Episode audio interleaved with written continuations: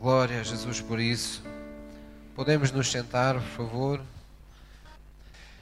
Então vamos lá abrir em Salmos 89. Hoje nós vamos incidir sobre a revelação de que Jesus é o filho de David. Existe esta, esta expressão recorrente em toda a Bíblia e nós, enquanto cristãos, embora isto pareça algo muito judaico, nós temos que nos lembrar que uh, tudo o que está na Bíblia tem um propósito uh, de nos abençoar e tem um propósito santo da parte de Deus para nós.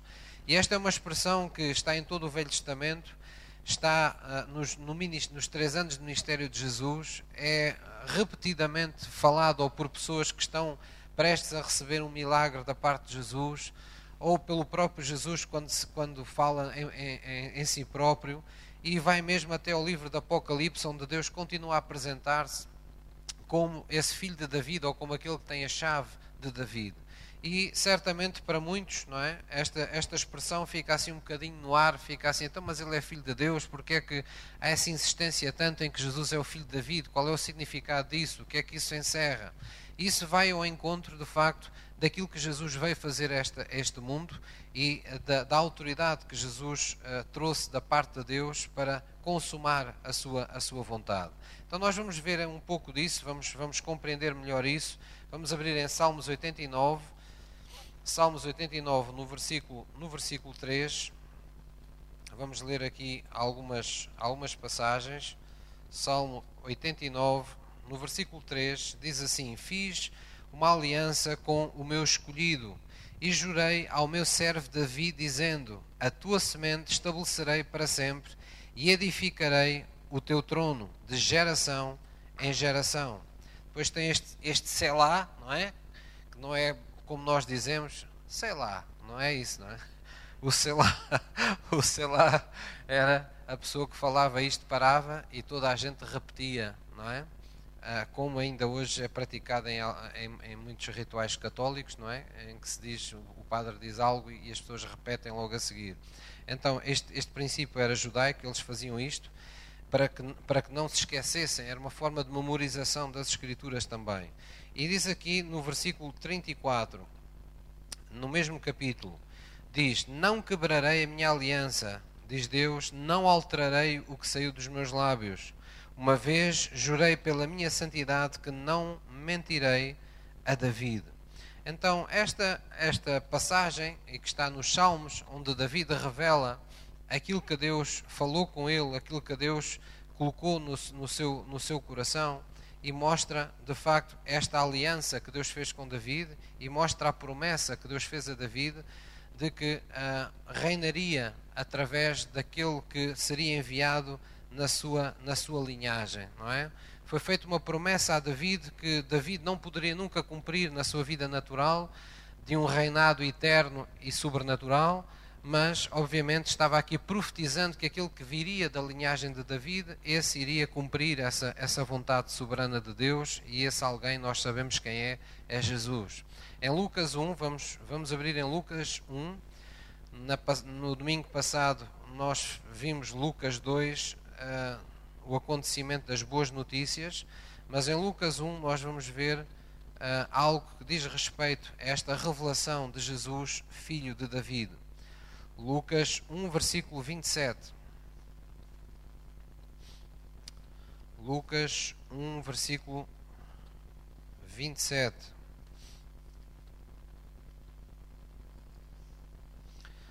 Lucas 1, 27. Já todos abriram, amados? diz assim: Há uma virgem desposada com um homem cujo nome era José, da casa de David, e o nome da virgem era Maria. Não é? Isto fala do, do, do, que aconteceu ao sexto mês, quando o anjo Gabriel não é? foi enviado por Deus a uma cidade da Galileia chamada Nazaré. Não é? Foi enviado em particular a uma virgem né, desposada com um homem, quer dizer que já estava noiva de um homem cujo nome era José. E tem este pequeno pormenor que faz toda a diferença da casa de David. Quer dizer que José era, por assim dizer, naquela geração, o representante da linhagem de David, vinha pela linhagem de David. E diz, e o nome da virgem era uh, Maria. E depois diz no versículo, no versículo 30 em diante, diz, e disse-lhe então o anjo, Maria, não temas, porque achaste graça diante de Deus. E eis que em teu ventre conceberás e darás à luz um filho e pôr-lhe-ás o nome de Jesus. Este será grande e será chamado Filho do Altíssimo. E o Senhor Deus lhe dará o trono de David, seu pai. Então veja aqui a associação, não é? o cumprimento da profecia, ao mesmo tempo é dito, não é? E sabemos que Jesus nasce de uma forma sobrenatural, ele é concebido, aliás, de uma forma sobrenatural por concessão do Espírito Santo, sobre uma palavra que se, o verbo se faz carne, não é? Conforme João ensinou. Mas, apesar de tudo isso, ele vem para cumprir uma profecia que está escrita acerca do trono de David que seria eterno, que reinaria para sempre. E por isso também, além de começar por dizer que Jesus é filho do Altíssimo, porque ele é filho de Deus, ele mostra que Jesus seria aquele que se sentaria à direita de Deus Pai no céu um dia como Deus homem, porque ele viria à terra e ao confirmar a profecia acerca de David, ele uh, uh, lhe daria o trono de David, seu pai. Quer dizer que de alguma forma uh, Jesus é o filho de David, não é? É dessa forma que aqui é apresentado. E depois diz: E reinará eternamente na casa de Jacó, e o seu reino não terá fim. E disse Maria ao anjo: Como se fará isto, visto que não conheço homem algum? E respondendo o anjo, disse-lhe: Deixará sobre ti o Espírito Santo, e a virtude, o poder do Altíssimo te cobrirá com a sua sombra, e por isso também o Santo que de ti há de nascer será chamado Filho de Deus. Amém? Então, esta é de facto a passagem que faz esta associação. Então, David, sabemos que foi um homem, como diz a Bíblia, segundo o coração de Deus, um homem mortal como tantos outros, uh, que, que existiram na terra, um homem que reinou sobre a casa de Israel em termos naturais, teve um reinado como um, um rei na terra, tem, não é? Uh, e este David é o David que nós conhecemos dos Salmos, é o David uh, que derrotou Golias, é o David, foi o David que, ainda em criança ou ainda jovem, uh, o profeta Samuel foi à casa de um homem chamado Jessé e, e David era um desses muitos filhos que esse homem tinha e ungiu a rei quando ainda Saul era rei de Israel, uma, uma unção de, de, de, para reinar que viria a, a, a, se concretizar anos mais tarde. E, e, sabemos, assim por alto, não é? Muitas desse, desses momentos, sabemos que Saul foi o primeiro rei que foi dado a Israel porque Deus, uh, porque o povo assim desejou e pediu muito um rei. Saul também começou muito bem, mas depois não terminou tão bem. E David também, a justiça seja feita, também aconteceu o mesmo. David teve momentos altos com Deus, mas também teve momentos muito baixos enquanto seres humano, enquanto ser humano, e também não terminou da melhor forma. No entanto, durante a, a, sua, a, a, sua, vamos, não posso dizer o seu ministério, porque ele não teve nenhum ministério do Espírito Santo, mas durante o seu reinado, David teve, uh, por assim dizer, determinados momentos em que esteve na vontade de Deus e cumpriu desígnios de Deus. E foi assim que Deus estabeleceu com David uma aliança e lhe fez a promessa de que ah, a sua da sua descendência viria o Messias e esse Messias reinaria não só eternamente, mas também de uma forma sobrenatural. E portanto, esta, este mistério é, digamos assim, revelado no nascimento de Jesus Cristo. Jesus é o Filho de Deus que Deus envia a este mundo, mas que simultaneamente ele cumpre este, este desígnio de ser uh, também ele filho de David.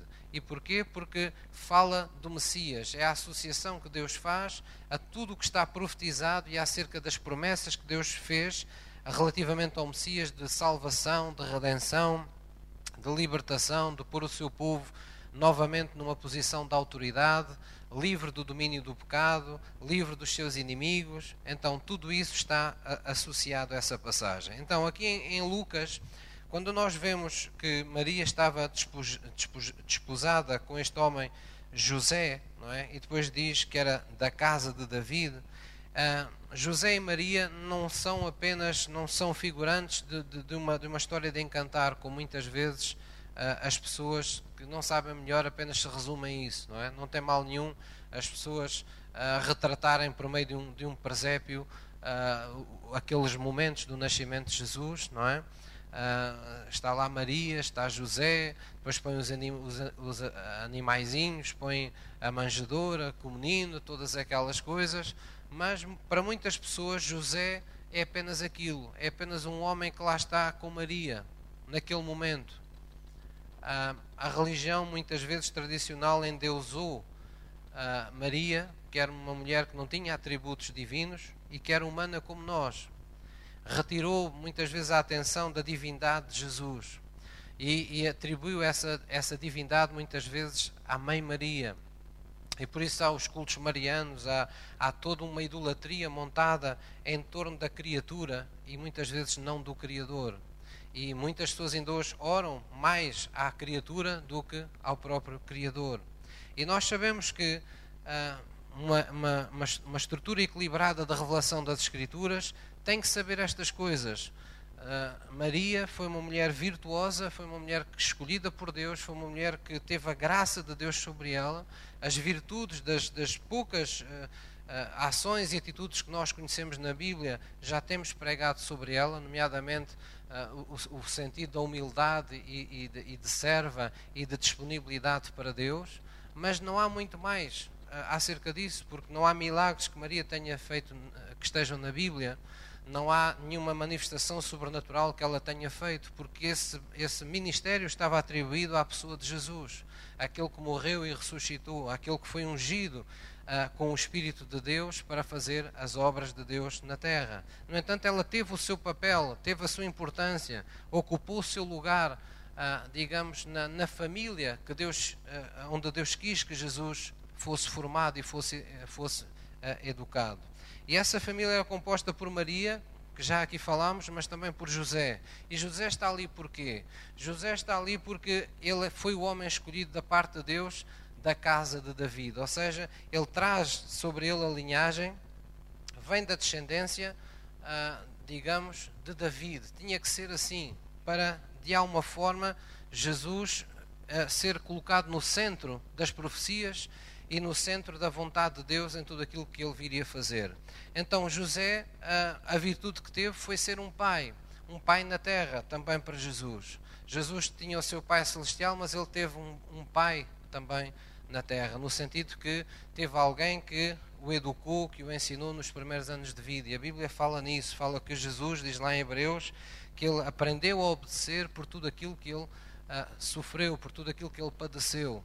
Isso não fala apenas da cruz, mas fala de toda a sua infância, onde a Bíblia diz que ele foi ganhando, ah, foi crescendo com graça e com virtude, não é? E, e, e percebe-se que foi, foi ensinado como, como, as outras, como as outras crianças. Então, é neste contexto que uh, Jesus vem a este mundo e neste casamento perfeito entre aquilo que é divino e aquilo que é humano. E é por isso que nós podemos olhar para Jesus e dizer Ele é o Filho de Deus, mas Ele também veio se tornar o Filho do homem. Ele, ele veio, não é, como uma palavra uh, vivificada, encarnada na pessoa, na pessoa de, um, de, um, de um homem, mas quando Ele subiu ao céu, Ele foi um Deus-homem que subiu para, para a direita de Deus Pai. Amém? E portanto nós temos essa, temos essa, essa ligação poderosa. Um Deus que se tornou homem que viveu como homem, que como homem derrotou Satanás, como homem uh, voltou a mostrar como a humanidade ah, precisava estar numa situação reta perante Deus e por isso ele, ele nos trouxe a, a redenção e, e, foi de alguma forma capaz de nos mostrar qual o caminho que nós devemos seguir. Amém? Então isso é muito importante nós, nós compreendermos isso. Então, esta aliança de Deus com David representa esta promessa também que Deus faz à humanidade de enviar, providenciar um Salvador e providenciar redenção. A redenção está sempre associada a esta profecia uh, de David. Ou seja, a ideia de que a humanidade, desde que pecou, ficou destituída, destituída da glória de Deus e nunca esteve à altura de poder sequer uh, se aproximar de Deus, ou fazer a vontade de Deus, ou experimentar o melhor do propósito da vida para o qual Deus uh, lhe havia dado. Então, a redenção é aquilo que permite essa, essa mudança. Uh, um evangelista muito conhecido, alemão, que eu agora não me recordo o nome, o nome dele, que já faleceu também, que, que foi um evangelista no Quênia e tudo mais, um homem de, usado também com muitos milagres, Uh, ele uma vez disse que o dom da redenção uh, foi Deus adicionando vida à vida que já era comum. E portanto foi isso que, que na verdade Deus fez em Cristo Jesus. Deus adicionou à nossa vida comum uma nova vida, uma vida espiritual da parte de Deus, uma vida que faz a diferença, que nos ajuda a superar, que nos ajuda a poder passar para o lado do que é sobrenatural e podermos daí trazer as vitórias que nos faltam, podermos trazer a, a fortaleza que necessitamos. Então Jesus permitiu-nos essa redenção, permitiu-nos sair de, de, pessoas caídas, de pessoas dominadas, de pessoas uh, sucumbidas perante as circunstâncias da vida, para pessoas que podem ser restituídas de autoridade na presença de Deus. Isto tem tudo a ver com a profecia uh, de, do trono de David, uh, da chave de David, como noutras passagens diz, que estaria sobre o ombro de Jesus. Isso fala-nos sempre de autoridade, fala-nos sempre de, uh, de, um, de uma autoridade acompanhada de poder dos céus para cumprir aquilo que é a vontade de Deus. Vamos abrir em 1 de Timóteo, 1 de Timóteo 2, versículo 5. 1 de Timóteo 2, versículo 5. E é por tudo isto que o nascimento de Jesus é de facto o nascimento do único mediador uh, legal entre Deus e os homens pelo qual nós podemos alcançar salvação. Isto para nós pode parecer óbvio, mas isto continua a ser, digamos, uma, um dos, uma das situações que permanecem em engano na mente de muitas pessoas. Muitas pessoas vivem convencidas de que há muitos caminhos para se chegar a Deus, de que as pessoas são livres de escolher muitas religiões, as religiões que quiserem, o que é importante é, é acreditar em alguma coisa, é chegar a Deus, por, é, é alimentar a sua fé de alguma maneira, muitas vezes desvalorizando até a própria existência do próprio Deus. Uh, valorizando apenas como uma força, como uma energia positiva, como qualquer coisa, mas sempre em função da nossa vida terrena.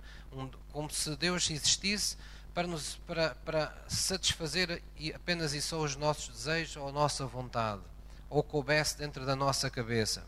Então, ah, nós precisamos sempre ah, ajudar as pessoas a entender que há um só mediador, há um caminho que é legal instituído por Deus e o resto são atalhos que têm portas fechadas no fim desse caminho, são caminhos sem saída.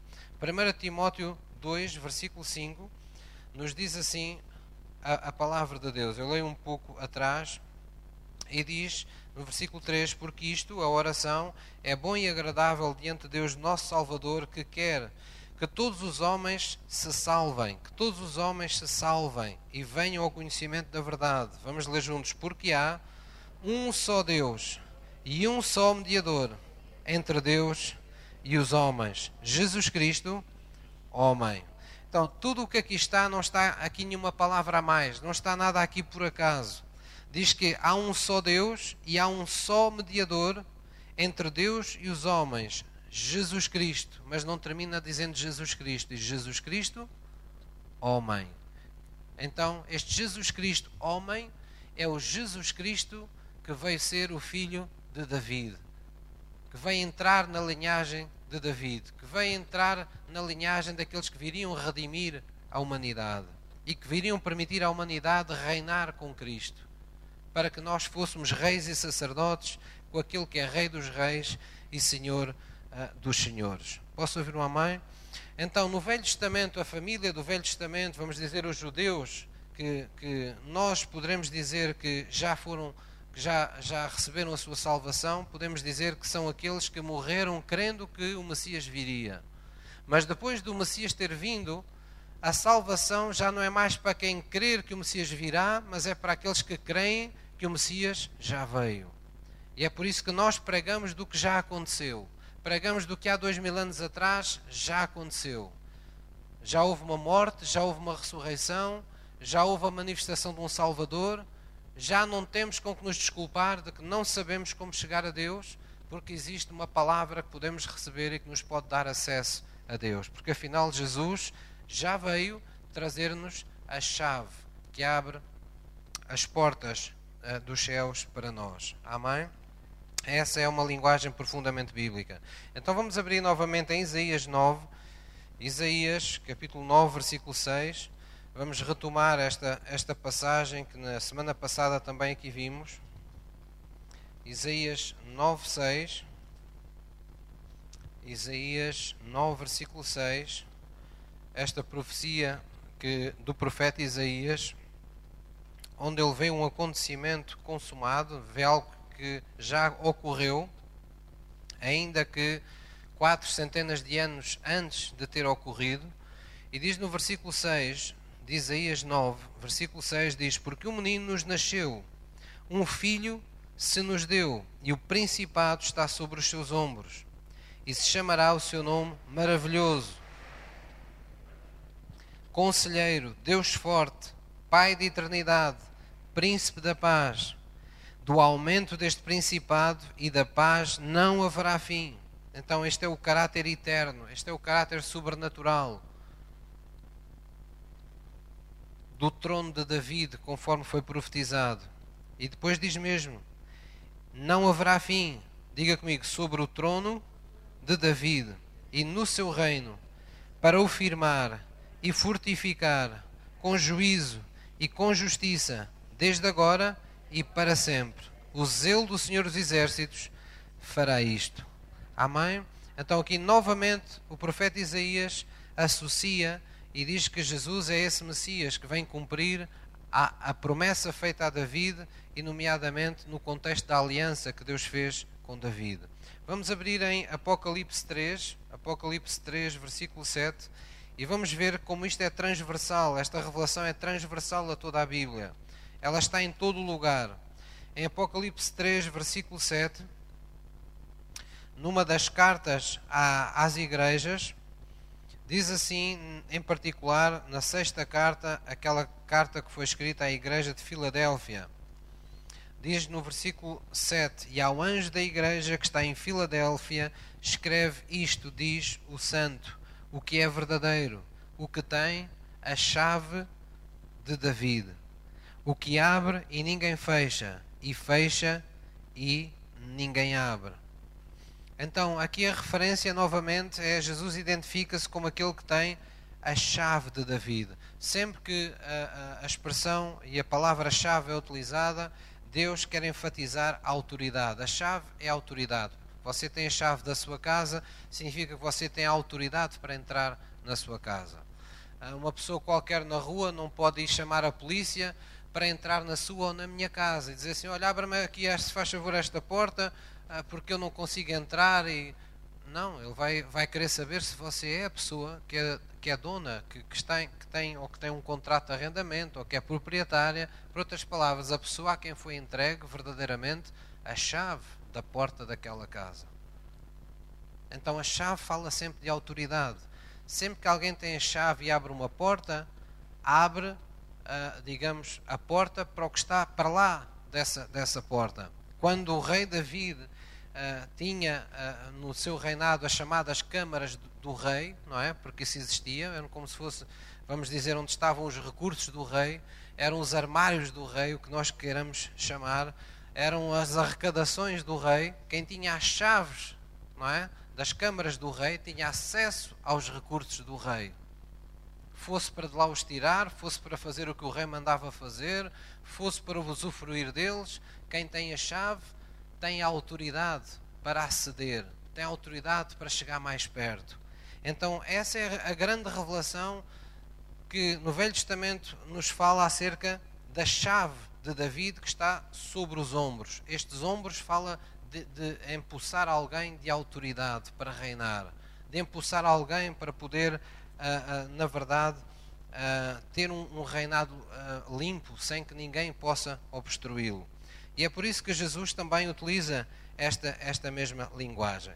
Isto está em, em toda a Bíblia e, e, e, significa de facto que o governo e a autoridade de Deus uh, foi entregue verdadeiramente ao Messias, foi entregue a Jesus Cristo. Quando Jesus veio a esta terra, houve muitos milagres que nós muitas vezes uh, tiramos lições acerca da fé, tiramos lições acerca das atitudes corretas, das palavras, das revelações que devemos ou não ter mas muitas vezes não percebemos que em muitos desses milagres há a revelação de que Jesus é o filho de David. Por exemplo, um dia um cego, um cego Bartimeu, uh, sabemos essa, essa história, ele, ele uh, ouvindo ou sentindo que Jesus estava passando perto com uma multidão, e Jesus de roda dos seus, os seus discípulos à sua volta, temos essa, na memória essa passagem bíblica onde o cego começou a gritar: Jesus, Jesus, filho de David, é? clamando por Jesus, tem misericórdia de mim.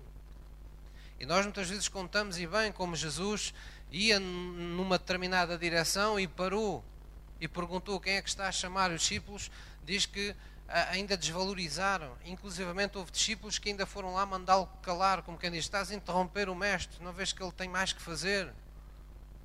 A multidão mandava-o calar, ele, aquela voz era incomodativa, mas ele disse algo que fez Jesus parar, algo que acionou revelação, acionou algo no coração de Jesus. Ele disse: Jesus, Jesus, filho de David, tem misericórdia de mim. Que na verdade este homem estava invocando, estava invocando diante de Jesus que, Jesus, que tinha revelação de que Jesus era aquele que não poderia fugir da sua missão. Ele estava, por outras palavras, dizendo: Eu estou aqui e eu sei que tu vieste para mim. Tu vieste para trazer uma autoridade sobre a minha doença, sobre a minha enfermidade, que eu em mim mesmo não consigo ter. Tu és o filho de Davi, tu és aquele de quem temos esperado. Não podes fugir ao teu destino, não podes fugir à tua chamada. Há uma certa semelhança com aquilo que Pedro um dia também disse a Jesus, quando Jesus disse: Quem dizem os homens que eu sou? E Pedro não é? Disse: Tu és o Cristo, o Filho de Deus vive. O que é que ele disse? Não foi a carne e o sangue, não foram as pessoas que te disseram isso, mas foi o meu Pai que está no céu que te revelou isso. Então foi exatamente algo semelhante que este cego Bartimeu estava invocando. Jesus, como que no seu coração ele percebeu: Espera lá, ele está a dizer que eu sou o filho de David. O Pai está-lhe revelando isto. Ele sabe quem eu sou. Ele tem revelação de quem eu sou. Quantas vezes nós esperamos por um versículo bíblico ou esperamos por uma manifestação, por um sinal de Deus para saber para onde nos dirigirmos? Foi exatamente o que aconteceu com Jesus. Jesus ia numa determinada direção, mas quando alguém clama de um determinado ponto, Jesus, filho de Davi, tem misericórdia de mim, ele percebeu: espera lá, o Pai quem faz as obras está-me chamando àquele lugar. Ele quer fazer algo e está-me a chamar para que eu vá ali fazer algo. Então vejam como esta revelação tem impacto no ministério e naquilo que Jesus veio fazer a esta terra. Diz a Bíblia que não foi apenas este cego Bartimeu, mas foram há uma passagem acerca de outros dois cegos que fizeram exatamente o mesmo. Jesus, por exemplo, quando por ocasião da Páscoa uh, entrou em Jerusalém sentado sobre um jumento, não é? O que é que a multidão clamou diante de Jesus. Eles lançaram as suas vestes sobre o caminho, eles acenavam com aquelas folhas de palmeira e o que é que eles diziam? Osana ao filho de David. Então começou-se a generalizar e começou a ficar vincado, momento após momento, que Jesus era aquele de quem a profecia falava. Era o Messias que viria na linhagem de David para trazer o trono de David, para trazer o, reinado de Deus à vida das pessoas. Era uma forma de dizer para nós, gentios, que Jesus viria trazer o reino dos céus à terra. Nos viria permitir estar nesse, nesse reinado com Ele hoje e de hoje para todo o sempre. Se vocês repararem, todas as profecias de Jesus é sempre ele começará, mas não terminará mais. Ele começará, mas nada apagará. Ele será cada vez mais poderoso, ele irá cada vez mais longe, essa luz se tornará um dia perfeito. Então a revelação aponta sempre para qualquer coisa que começa, mas que não tem mais fim. E começa aonde? Não existia já?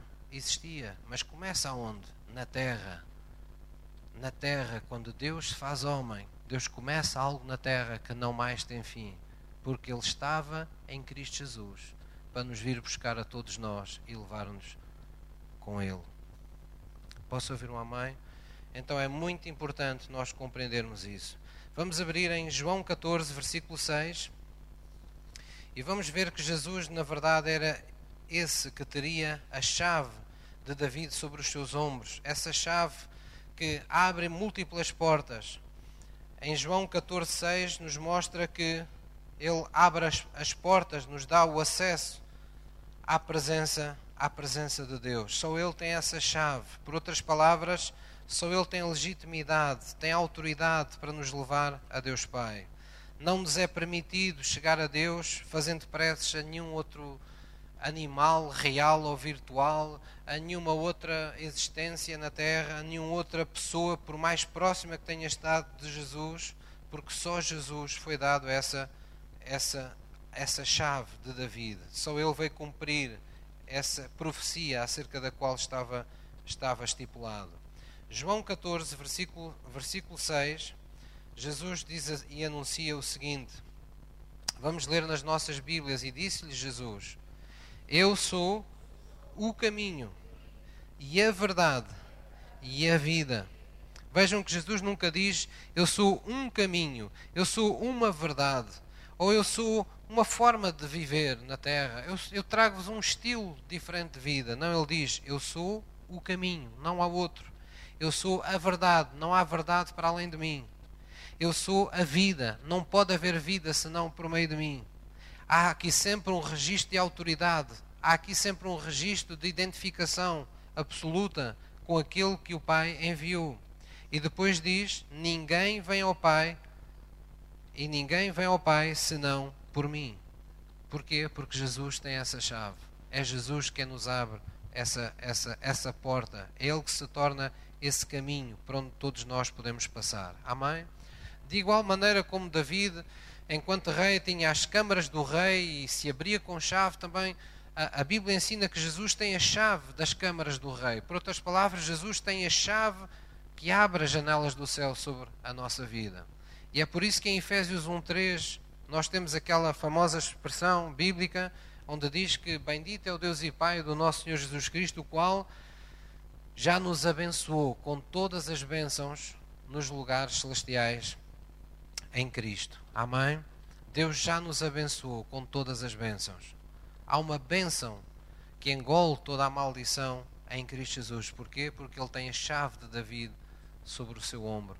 Ele tem o acesso, ele tem a legitimidade, ele tem a autoridade dada por Deus para isso. Amém? Nunca é demais recordar que a maldição, na sua essência, ela é tripartida. Nós, vulgarmente, a designamos por morte, doença e, e pobreza. E Jesus, nós formos olhar para o contexto bíblico, vemos que Jesus, em, em, em, em sua vinda, ele vem ser a bênção que lida com toda esta maldição tripartida. E por isso ele lida com a morte. Ele diz: O ladrão ele é que veio para vos matar, mas eu vim para vos trazer vida e vida com abundância. Ele disse: Aqueles que crerem em mim não mais verão a morte. João disse: Eu escrevo-vos estas coisas para que vocês, crendo em Jesus, tenham vida no seu nome. Então Jesus traz essa bênção que anula o poder da morte e nos traz a vida.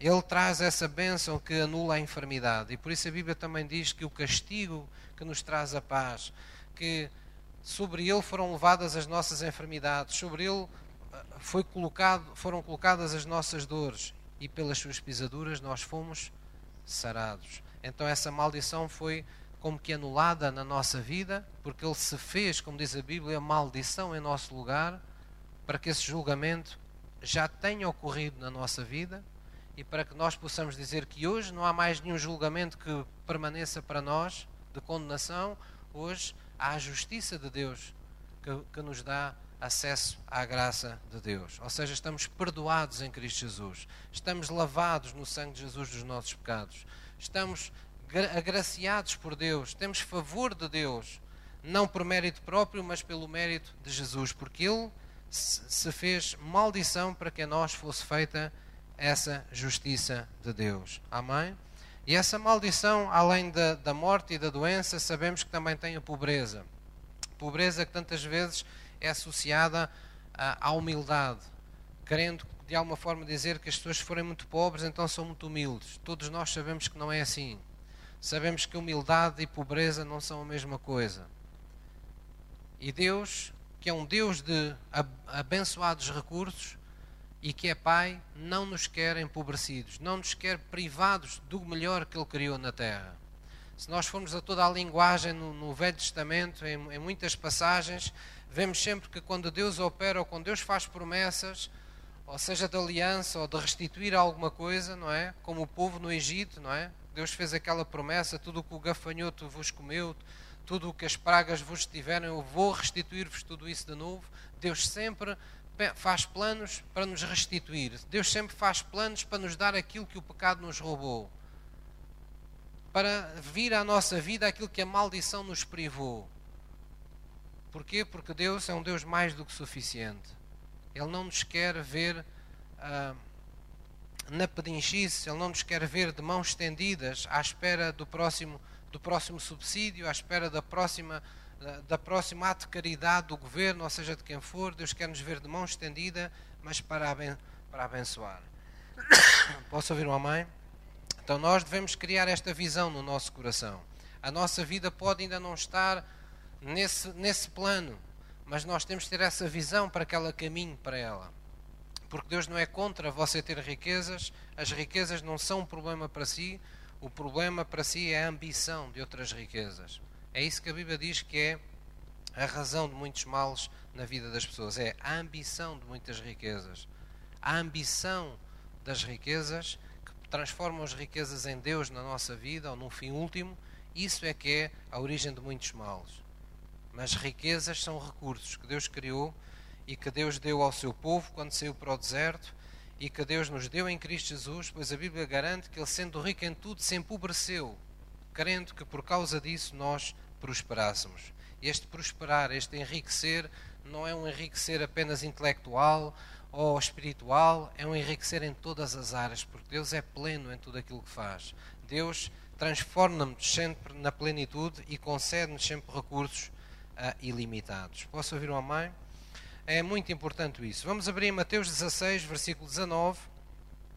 Vamos ver que Jesus também teria essa chave de David, essa autoridade que conferiria à Igreja a capacidade e o poder de fazer a sua comissão, aquilo que Jesus nos deixou a fazer, plenos da sua autoridade e do seu, e do seu poder. Mateus 16, 19. Jesus não apenas tinha a chave de David sobre os seus ombros, como ele utilizou essa linguagem de autoridade para os discípulos, habituou os discípulos à ideia de que eles teriam no seu ministério a autoridade para fazer todas as coisas que lhes seriam reveladas como vontade de Deus, como coisas que estariam no coração de Deus.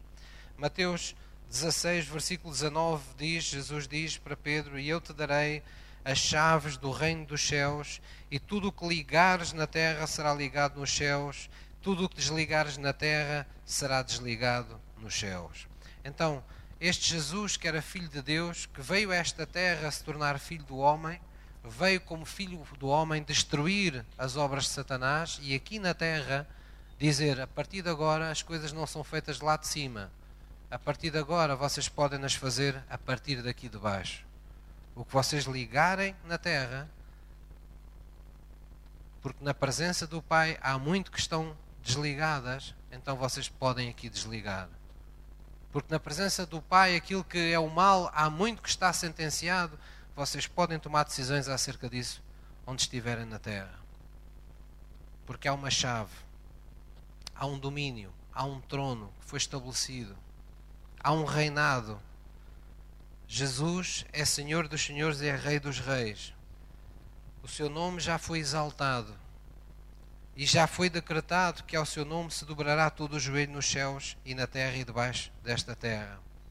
Então significa que nós temos hoje a chave, nós hoje temos a autoridade. Vamos abrir um pouco mais à frente em Mateus 28. Vou pedir ao louvor, por favor, que suba. Mateus 28, versículo 18. E Jesus tem esta linguagem para com os discípulos. Mateus 28, 18, mesmo no final do Evangelho de Mateus. Diz assim no versículo 18: E chegando Jesus, falou-lhes, dizendo: É-me dado todo o poder no céu e na terra. Portanto, ide Fazei discípulos de todas as nações, batizando-as em nome do Pai, do Filho e do Espírito Santo, ensinando-os a guardar todas as coisas que eu vos tenho mandado, e eis que eu estou convosco todos os dias até à consumação dos séculos. Amém? Jesus disse: É-me dado todo o poder, toda a autoridade. Poder geralmente é associado à palavra virtude e muitas das vezes, e aqui é uma delas onde aparece a palavra poder, fala na verdade no original de autoridade. A autoridade não é menos que o poder, a autoridade traz o poder consigo.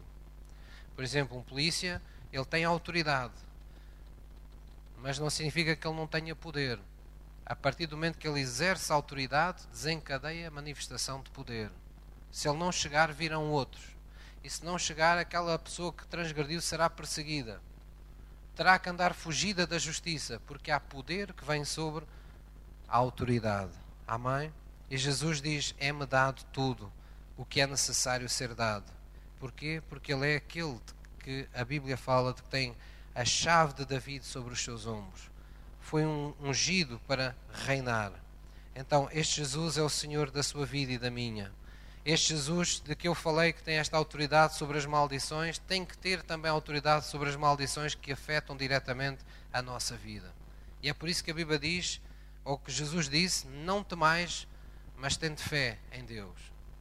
Nós temos de ter fé, porque a fé é o único caminho dado por Deus para desencadear a manifestação das coisas boas que esse reinado, que esse trono já nos preparou com incredulidade ou com medo, nós nunca podemos receber o que Deus nos deu. Mas a fé é o único caminho, é a única forma de fruir daquilo que legitimamente já nos foi dado, porque alguém já nos deu as chaves. Alguém já nos deu as chaves de David, já nos deu a autoridade para reinarmos com Cristo. Posso ouvir um amém? Vamos ficar de pé, vamos orar na presença de Deus. Vamos dizer, querido Deus, te damos graças mais uma vez por teres vindo a esta terra, Senhor, teres vindo cumprir essa profecia.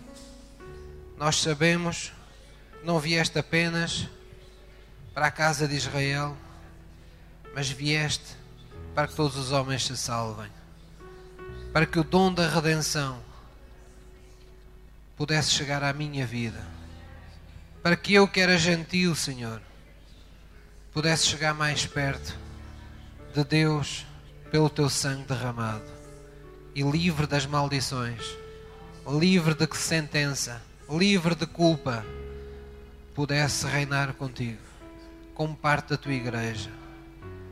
Obrigado, Jesus, porque hoje eu compreendo, hoje eu reafirmo que Jesus Cristo, homem, é o meu Senhor é o meu Salvador. E verdadeiramente, naquela cruz, tu já me libertaste de toda a dor, de toda a enfermidade, e pelas tuas pisaduras eu já fui sarado. Obrigado, Jesus, porque a morte, qualquer que ela seja, já não tem domínio sobre mim, já não tem o poder de me destruir de apagar a minha existência, porque a tua vida, ela chegou primeiro. Ela já engoliu todo o poder da morte em minha vida, para que crendo em ti todos os dias, esse reinado que começaste no meu coração não mais tenha fim. Em o nome de Jesus. Obrigado, Senhor, porque a pobreza, a miséria, as dificuldades, as crises deste mundo não me podem mais impedir de ser uma pessoa abençoada, de prosperar nesta terra, porque eu não, não dependo mais deste mundo, eu dependo de Ti. Eu sei que vivo na Tua graça e pela graça eu sei que em Jesus Cristo tenho sim e o amém a todas as Tuas promessas. Obrigado, Deus, porque eu ando no Teu caminho eu conheço a tua verdade, eu tenho a tua vida e eu sei que o Pai está comigo todos os dias da minha vida, em o nome de Jesus.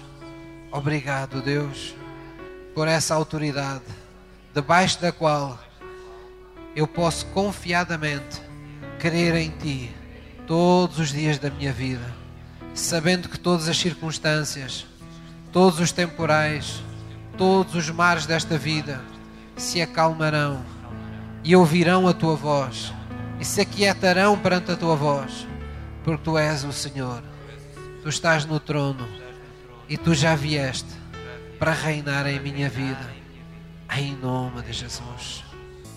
Obrigado, Jesus. Tu és esse Deus maravilhoso, Senhor. Tu és o que mais extraordinário nos sucedeu em nossa vida. Tudo em teu nascimento foi maravilhoso, Deus. Tudo foi sobrenatural. Tudo foi com toque do céu na terra. Tudo feito fora para provocar uma explosão de emoção em nossas vidas para virar tudo do avesso nesta terra, Deus, para trazer todas as coisas para que elas se conformassem à tua vontade soberana. Pois para isso enviaste o teu filho, para restituir a ordem a todo o caos que havia nesta terra. Para que todos aqueles que viviam em absoluta desordem com a tua vontade, com a tua presença, com o teu reino, pudessem verdadeiramente ver as suas vidas alinhadas de acordo com a tua boa, soberana, agradável, maravilhosa vontade, Deus. Nós te louvamos por isso. Obrigado, Jesus, pelo Deus forte que tu nos trouxeste. Esse Deus que não se curva perante nenhum desafio, perante nenhuma enfermidade, perante nenhum problema. Esse Deus que está por cima e não por baixo, que põe nossa vida por cabeça e não por cauda, que nos conserva numa posição de misericórdia, tal como aquele cego. Nós clamamos a Ti nesta manhã, Jesus, Filho de David, tem misericórdia de todos nós, Senhor. Vem trazer o Teu reino. Tu que és o príncipe da paz Vem trazer essa paz aos nossos corações, aos corações de todos aqueles que têm sentido aflição pelas suas vidas, pelas vidas dos seus filhos, das suas famílias. Vem trazer essa paz sobrenatural que anuncia um poder maior que sobre nós opera, que anuncia que a nossa vida não está ao acaso, ela está debaixo da tua autoridade porque o teu reinado em nossa vida jamais terá fim. Aquilo que Deus abençoou, nenhum homem pode amaldiçoar. Aquilo que Jesus libertou, nenhum demónio pode voltar a amarrar. Porque tu trouxeste essa, esse cumprimento dessa profecia.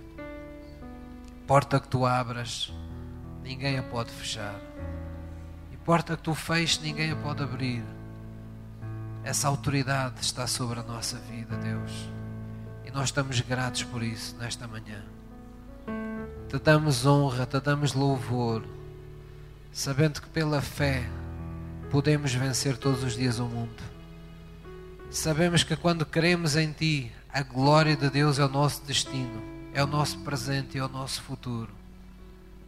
Porque Tu és o Senhor da glória e Tu nos escolheste para ser a expressão dessa glória.